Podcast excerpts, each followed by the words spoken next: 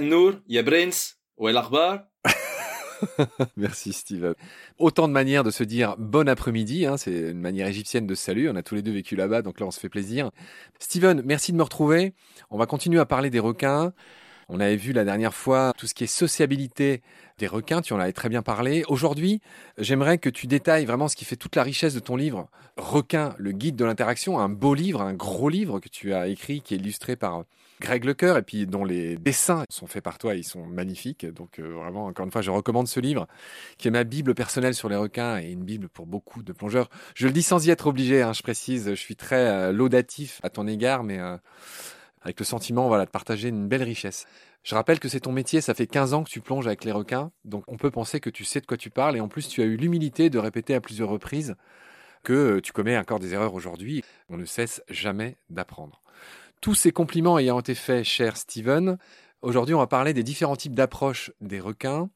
J'aimerais que, avant qu'on détaille chacune d'elles, que tu nous rappelles un petit peu je dirais, de la bigger picture. C'est-à-dire, au tout début de ce chapitre, tu parles, par exemple, quand un requin s'approche du fond, quand il est en pleine eau, ou quand il est plus près de la surface. Et donc, tu distingues, on va dire, ces trois grandes généralités. Est-ce que tu peux nous, amener, nous prendre par la main et nous amener dans le sujet d'aujourd'hui, euh, voilà, en fonction de cette introduction que tu fais dans ce livre? En fait, la raison pour laquelle je distingue trois euh, groupes de requins, Marc, c'est spécifiquement euh, par rapport à leur environnement. Parce que l'environnement est déterminant dans une interaction et que un requin, en fonction de son espèce, n'étant pas habitué, par exemple, à vivre en pleine eau ou n'étant pas habitué à vivre proche du fond, avec ce que j'appelle donc des limites spatiales, des obstacles infranchissables, va avoir certaines tendances à vouloir s'approcher plus d'un être humain ou le fuir en fonction de son environnement. Et pour moi, il est important de prendre en compte le fait que, par exemple, un requin qui s'approche d'un être humain lorsqu'il est en surface, eh bien, va utiliser plusieurs attributs qui euh, sont par exemple des gènes non négligeables, comme celle de ne pas pouvoir fuir à sa guise, par exemple à la verticale en direction euh, des airs, parce qu'il peut pas voler le requin. Même chose, un requin qui décide de s'approcher d'un être humain proche du fond, il va avoir une limite spatiale infranchissable, c'est le fond. Ce qui veut dire qu'en fonction de où et comment le requin s'approche de moi, si à un moment donné il veut prendre la fuite mais qu'il est entouré par des limites infranchissables dont le fond fait partie, il pourra pas fuir comme il le souhaite. Et donc l'environnement est quelque chose de déterminant en fonction de l'interaction qui ne peut pas permettre au requin de faire ce qu'il veut et de surtout de s'approcher comme il le souhaite. C'est bien noté. Steven, donc cette précision, on va dire basique étant faite, on va passer en revue les différents types d'approches, c'est-à-dire les différentes manières dont un requin peut s'approcher d'un plongeur. C'est aussi comme ça qu'il peut s'approcher de tout ce qui vit dans l'eau, hein, évidemment. On est vraiment, grâce à toi, dans la tête du requin. Donc le premier type d'approche que tu explores, c'est l'approche frontale. Qu'est-ce que tu racontes dessus? Alors si je peux me permettre une petite parenthèse, Marc, être requin à la place des requins serait un rêve mais aujourd'hui, c'est très subjectif. Hein. Il y a un piège dans lequel il ne faut pas tomber, c'est celui de l'anthropomorphisme. Moi, en tant qu'être humain, j'assimile et j'interprète l'approche d'un requin comme celle-ci. Mais c'est pas parce que je l'interprète de cette façon-là que, en réalité, c'est ce qui se passe. Voilà, c'est des milliers de plongées et d'heures passées sous l'eau avec les requins qui me permettent de comprendre ou en tout cas de décrire ce type d'approche. Maintenant, l'approche étant dite, elle est décrite, elle est comme celle-ci, peut-être qu'elle veut dire autre chose. Pour autant, jusqu'à aujourd'hui, les requins ne m'ont pas démontré le contraire. Donc j'espère ne pas trop m'être trompé. Pour en venir à ta question, l'approche frontale, comme son nom l'indique, c'est l'approche d'un requin qui vient de nulle part en direction de l'être humain. Alors, c'est dommage qu'on puisse pas trop développer dessus parce qu'on a vraiment beaucoup d'approches à développer. Mais cette approche frontale, pour moi, elle est ultra importante parce que Homo sapiens, depuis son arrivée sur Terre, tout ce qui lui arrive de face est une menace, ou en tout cas est considéré tel quel. Donc, un ours qui nous charge, un éléphant, un mammouth, un lion un loup, même si les loups ne le font pas hein, d'ailleurs, hein. les loups ne mangent pas d'êtres humains, contrairement à ce qui avait pu être raconté. Tout ce qui peut être considéré comme une menace et qui nous arrive de face sur Terre, pour l'être humain, est considéré comme quelque chose qui cherche à nous porter atteinte. Du coup, on fait quoi?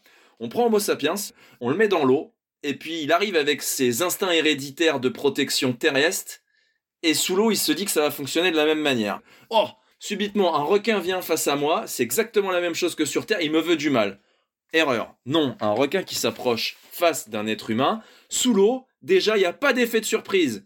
Donc, affranchi de cet effet de surprise, le requin ne peut pas chasser comme il a l'habitude de le faire, c'est-à-dire dans le dos d'un être humain ou sans être vu. Le requin cherche à être vu. En réalité, quand un requin vient de manière frontale, il cherche à déterminer la position que vont avoir les deux protagonistes dans l'interaction.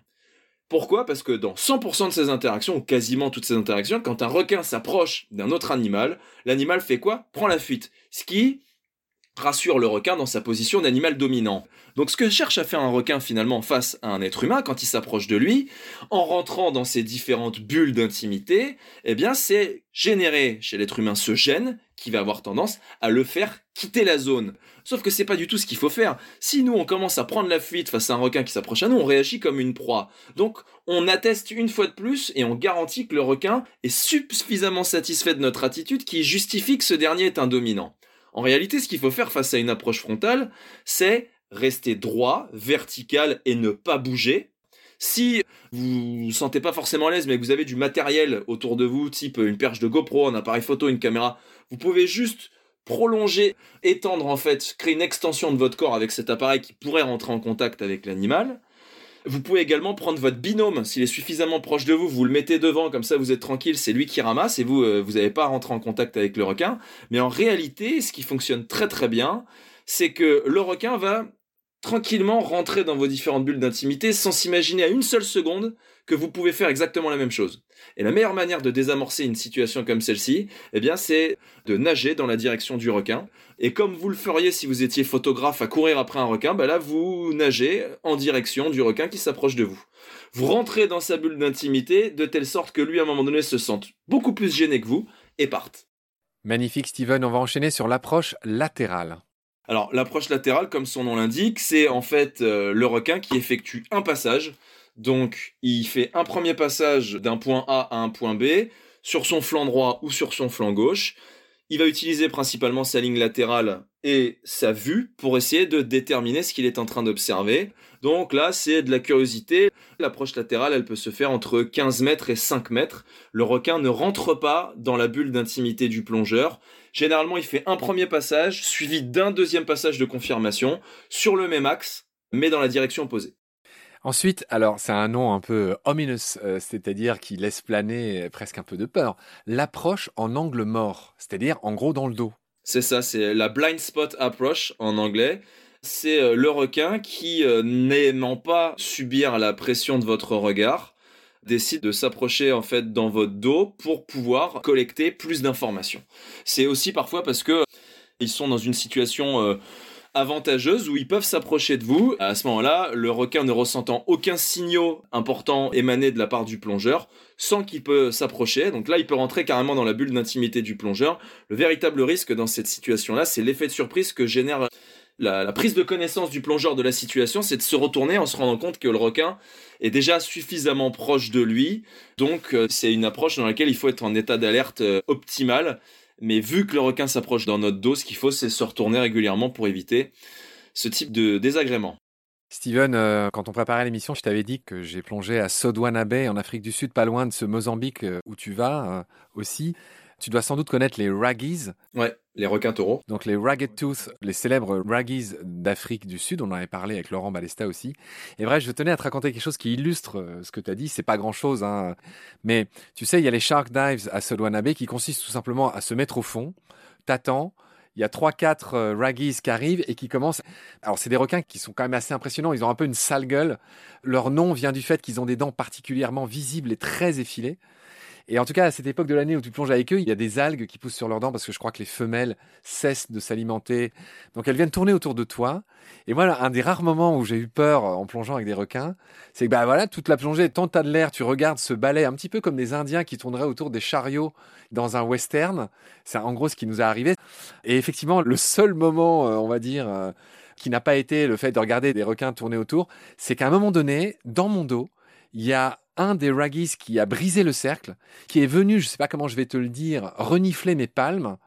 Et j'ai senti quand même quelque chose. J'ai tourné la tête, je l'ai vu, j'ai donné un coup de palme et il a déguerpi. Euh. mais tu vois, il a eu ce petit mouvement. Euh. en tout cas, il m'a approché dans le dos, en effet. T'as entendu le bruit ou pas? Le bruit de quoi? Le bruit que ça génère quand ça claque le départ d'un Raggies. Ah non, non, non, non, alors je ne me souviens pas du bruit, non. Parce que c'est des requins qui, euh, eux, en fait, arrêtent de nager à une certaine période de l'année ils vont aspirer de l'air en surface qu'ils gardent dans leur estomac.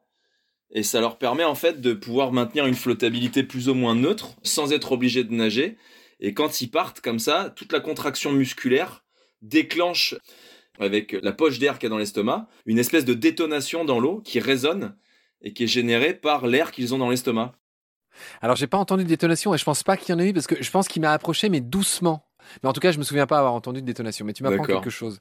Voilà, enfin c'était juste pour raconter ce petit exemple euh, où j'ai eu mon micro frayeur. Je voudrais pas dire de bêtises, mais les raggies, ils peuvent atteindre 3 mètres quand même. Hein. Ça peut faire 3 mètres 50, j'ai vu des raggies énormes. C'est très très gros comme animal. Hein. C'est des gros pépères et ils ont un peu des sales gueules. On n'aime pas dire ça pour les requins, mais... Bah, ils ont les dents qui sortent, ils ont les yeux inexpressifs. Euh. C'est pas les plus rassurants. On va en revenir à tes histoires d'approche. L'approche suivante que tu détailles dans le bouquin, c'est l'approche verticale du bas vers le haut. Alors en fait, l'approche verticale du bas vers le haut, elle peut déterminer deux choses. Comme on l'expliquait un petit peu plus tôt, les requins qui nagent en fait en profondeur sans être vus vont profiter du camouflage qui est apporté par la couleur de leur peau, en tout cas notamment de leur dos, et subitement décident de sortir en fait de cette zone pour atteindre une autre zone qui est la zone de stimulus et qui les fait monter. Donc ça, ils peuvent le faire de manière lente ou rapide, mais dans l'absolu, le requin voulant rester prudent, va décider de s'axer, ça peut être des axes à 90 degrés comme ça peut être un petit peu plus incliné, et de remonter relativement vite. Je connais pas de remontée verticale lente jusqu'à aujourd'hui, et du coup l'animal va venir, entre guillemets, scanner la zone de stimulus ou stimuli importante avant de faire demi-tour et de repartir, mais c'est aussi avec ce type d'approche que certaines espèces de requins viennent se nourrir en surface. Donc euh, ça peut être assimilé aussi à des comportements de chasse. Pareil, brièvement, parce que tu en avais déjà parlé, du haut vers le bas. Alors, haut vers le bas, moi j'aime un petit peu moins, parce que c'est principalement comme ça que se nourrissent les requins. Ils profitent généralement du fait d'avoir le soleil dans le dos pour que si la proie cherche à se défendre, euh, eh ben, elle soit éblouie par l'approche de l'animal. Et c'est surtout que quand le requin descend, la première chose qui apparaît, c'est quoi? C'est c'est la bouche en fait. Si on regarde bien, la plupart des espèces qui sont mordues par des requins n'ont pas de morsure sur le ventre, mais sur le dos. Donc euh, les approches du haut vers le bas, c'est plutôt des requins dominants qui cherchent à chasser du territoire une éventuelle gêne qui se trouverait en dessous d'eux. Alors là, on entre dans les approches un peu plus subtiles dont les gens se figureraient moins. approche suivante, l'approche croisée, qui est une sorte de dérivé de l'approche dans le dos euh, angle mort. C'est ça, c'est un dérivé de l'approche dans le dos angle mort et de l'approche latérale en fait.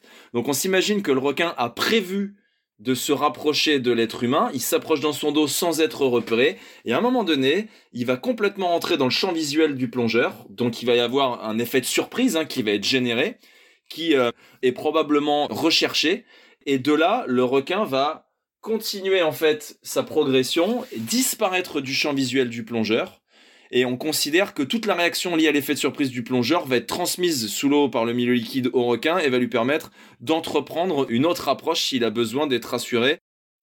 Steven, l'approche suivante, c'est celle que tout le monde a en tête et c'est même celle que je viens de te raconter avec mes histoires de raggies. C'est l'approche en cercle. Donc là, c'est vraiment les Indiens qui font le tour des chariots, des colons euh, dans le Far West. Je te laisse me raconter ça. Alors on peut aussi appeler ça une ronde inquisitrice parce que elle met mal à l'aise. Hein. En fait, le requin cherche systématiquement à sortir du champ visuel du plongeur.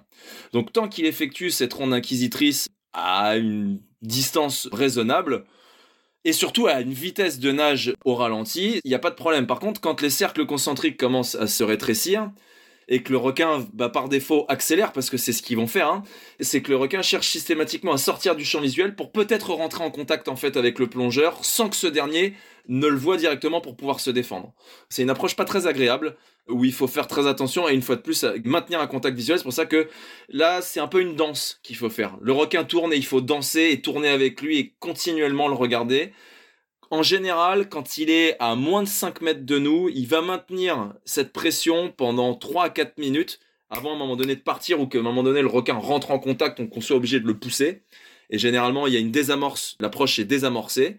Quand le requin est autour de nous à une distance relativement plus importante, là, ça peut durer plusieurs dizaines, voire vingtaines de minutes. C'est très variable.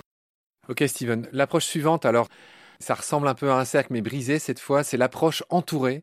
Qu'est-ce que c'est que ça? Alors l'approche entourée, c'est le requin qui vient dans la direction du plongeur, plus ou moins à l'extérieur de sa zone intime et qui décide de faire un tour et de repartir dans la direction dans laquelle il est venu. Donc là, il y a clairement une recherche Il y a un prélèvement d'informations qui est fait par l'approche du requin. Et euh, surtout, à partir du moment où l'animal décide de repartir, on peut considérer que c'est ou parce que l'information euh, reçue n'étant pas concluante, l'animal repart et donc continue sa vie, ou parce qu'il y a analyse de la scène, où il restatue finalement bah, les différentes conditions pour revenir après avec peut-être une autre approche. Approche suivante, alors c'est génial, tu l'as baptisé l'approche en Z, donc on voit bien qu'il zigzague dans le petit schéma que tu as fait. Alors en quoi consiste cette approche en zigzag, en Z? Cette approche en zigzag, j'en ai pris conscience la première fois au Soudan en 2013 avec des requins marteaux à licorne. Et en fait, j'ai pas du tout compris l'approche de l'animal qui venait et qui arquait vraiment. Il définissait devant moi des allers-retours en Z sur une cinquantaine de mètres jusqu'à quasiment venir au contact. Il a marqué comme ça 7 ou 8 allers-retours qui en fait était de plus en plus accéléré, plus en plus tonique, jusqu'à carrément arriver devant moi, et c'était presque en forme de cône, hein, donc qui marquait des zigzags et des virages plus lointains au large pour venir resserrer le zigzag en fait en pointe à l'endroit où j'étais. Et j'ai interprété cette approche-là comme en fait une pseudo-phase d'approche inquisitrice pour des animaux à caractère timide. Parce qu'ils n'ont pas la capacité de pouvoir les charger frontalement avec suffisamment de cojones, comme on, pourrait dire, où ils n'ont pas suffisamment de confiance en eux, et du coup ça leur permet bah, d'analyser à droite, analyser à gauche, accélérer un petit peu, et créer peut-être une certaine gêne aussi chez le protagoniste qu'est le plongeur, et le faire partir. Très intéressant ce que tu racontes. Effectivement, une sorte de mélange de d'inquisiteur et de timide à la fois. Il sait pas trop sur quel pied danser, quoi. En effet. Approche suivante, approche sans mouvement, furtive. Ça, c'est des approches que j'aime pas trop. On se rappelle hein, ce qu'on a vu dans un précédent épisode où en fait les requins, par leur propre mouvement, sont capables de générer en fait des ondes de pression qui parasitent, soit dit en passant, les ondes de pression qui sont générées par les autres poissons. Donc on va s'imaginer deux personnes qui nagent dans une piscine olympique. Bah, les deux mouvements que cette personne font vont à un moment donné se frapper les uns les autres. Et quand un requin nage, eh ben, obligatoirement, il génère des ondes de pression autour des mouvements qu'il est supposé recevoir de tout être vivant sous l'eau. Cette nage-là sans mouvement, c'est en fait un requin qui ne cherche pas du tout à parasiter l'écoute globale de ce qu'il fait autour de lui et il est en mode scan le plus affiné possible. Et quand ils font ça, Généralement, ils font ça sur une approche frontale ou une légère approche latérale orientée en direction du plongeur, ce qui a un, aspect relativement menaçant parce qu'on voit l'animal qui s'approche de nous sans mouvement. Donc, le requin ne gesticule pas en fait et il s'approche malgré tout nous. Ça fait un peu comme dans ces anciens films d'horreur où il mettait des monstres en fait qui approchaient sur des plateaux à roulettes et qui s'approchaient sans type de mouvement et c'est vraiment une approche très inquiétante qui stipule que l'animal est vraiment en train de faire un scan le plus affiné possible. Ouais, c'est drôle. Et, le requin qui est mis en scène sur tes photos pour ce modèle, pour cet exemple, c'est à nouveau notre Longiman. Hein, on le reconnaît bien, c'est white tip, c'est pointe blanche. Et j'enchaîne euh, sur l'approche suivante que tu as baptisée l'approche en force. Le mot est assez parlant. Hein. Euh, je te laisse nous expliquer ce que c'est. Alors c'est quand un requin cherche à séparer un groupe de plongeurs en allant carrément dans leur zone d'intimité. Le requin néglige sa propre zone d'intimité, néglige celle des deux plongeurs et dans un espace extrêmement étroit, plutôt que euh, de choisir euh, un axe de déviation où il aurait plus de liberté pour pouvoir continuer à nager, l'objectif principal de ce requin, c'est de séparer les deux protagonistes, donc ça pourrait être des poissons, ça peut être des plongeurs, pour les maintenir à distance et euh, effectuer ensuite un scan plus simple pour lui sur un individu. C'est extraordinaire ce que tu racontes. En gros, il est en train de séparer une sorte de truc qui est trop groupé pour lui pour pouvoir bien faire son scan de manière individuelle. Extraordinaire. L'approche suivante, Steven, c'est ce que tu as appelé l'approche groupée, donc là qui met en scène plusieurs euh, requins. Alors tout à fait, l'approche groupée, on s'en rend compte quand on plonge avec plusieurs requins, généralement de la même espèce, où chacun d'entre eux vont venir selon un axe différent, une profondeur différente, mais toujours avec une même cible. Donc euh, on peut considérer que c'est euh, pour collecter de l'information, mais aussi déstabiliser le plongeur qui est dans la zone et lui imposer en fait une sortie de territoire. Je considère que c'est vraiment de la territorialité. D'accord, il en reste peu, mais on va toutes les faire, c'est vraiment fascinant, on apprend des choses. Approche en 8, bon bah là le terme est clair aussi, alors ça traduit quoi cette approche en 8 Alors c'est un requin qui va effectuer en fait un 8, pas autour, mais devant le plongeur. Donc il va faire une première approche inclinée un peu comme une approche latérale et quand il va arriver aux abords de sa zone d'intimité, il va faire demi-tour, faire une boucle dans l'autre sens et revenir en direction du plongeur un peu comme une approche frontale jusqu'à sa bulle d'intimité, refaire une boucle dans l'autre sens et dessiner progressivement des 8. Donc il y a diverses euh, manières d'interpréter cette approche, ça peut être considéré comme de la mise à distance du plongeur d'une zone qui se trouve à l'extérieur de la zone où se trouve le requin, c'est-à-dire qui définit une territorialité par une ligne que le plongeur ne doit pas franchir. Donc le requin, quand il nage en 8, en général, il le fait sans nager trop trop vite. Il marque son territoire, on pourrait considérer qu'il dépose des phéromones ou que par sa nage, ses mouvements et sa vibration, il est en train de très clairement euh, tracer un trait imaginaire dans le bleu. Ou c'est voilà maintenir le plongeur à distance ou euh, de la pseudo-curiosité inquisitrice. Les deux dernières approches, c'est l'approche en U. Alors l'approche en U, c'est comme une approche latérale, sauf que plutôt que le requin continue sa course après être passé au niveau du plongeur, il casse son air, il fait un demi-tour à 90 degrés devant le plongeur et il repart dans la direction opposée à laquelle il est arrivé. En gros, effectivement, ça ressemble à, je sais plus ce que tu avais appelé au début, euh, ou c'est comme une approche entourée, ça peut être pareil, sauf qu'il fait pas le tour sauf que justement, il... entoure pas. Voilà, c'est la nuance d'après ton petit dessin. Et la dernière euh, approche recensée, c'est des grands modèles. Hein. J'imagine que parfois il y a des mix. La dernière approche dont tu parles, c'est la patrouille. Et là, le, oui, on a l'impression qu'il se promène. Effectivement, je te laisse nous raconter ça. Alors la patrouille, c'est la volonté pour le requin de définir. Alors, on va essayer de calquer ça, sans trop faire d'anthropomorphisme encore, au lion qui cherche dans le troupeau de buffles la brebis galeuse. Là, ce que fait un requin, c'est que dans le groupe de plongeurs, il va rentrer, il va négliger les espaces d'évolution et des plongeurs et le sien, et il va venir scanner et renifler n'importe quel plongeur avant de trouver celui qui a euh, bah, le plus de réactions négatives, celui qui génère le plus de stress. Et parti de là, euh, alors soit il choisit le plus stressé, soit le moins stressé. S'il prend le plus stressé, il va chercher à l'isoler et à ce moment-là, bah, essayer de mieux comprendre, mieux définir ou montrer aux autres de quoi il est capable, ou il fait la même chose avec l'alpha. Donc généralement, c'est les moniteurs de plongée qui ramassent dans ce type de situation. Impeccable Steven, on a fini notre épisode qui était consacré aux différentes approches des requins sur les plongeurs. Il nous en reste un que j'attends de faire un gourmandise avec toi. Là, on va parler des nages des requins, mais cette fois-ci quand ils sont ensemble. Il y a aussi mille choses à apprendre. D'ici là, prends soin de toi. Masalama Steven. Masalama, merci Marc. Choclan.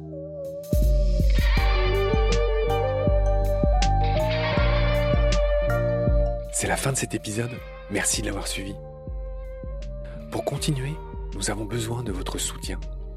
Et vous pouvez nous aider simplement, en quelques clics et gratuitement. Il suffit par exemple d'utiliser le moteur de recherche solidaire Lilo.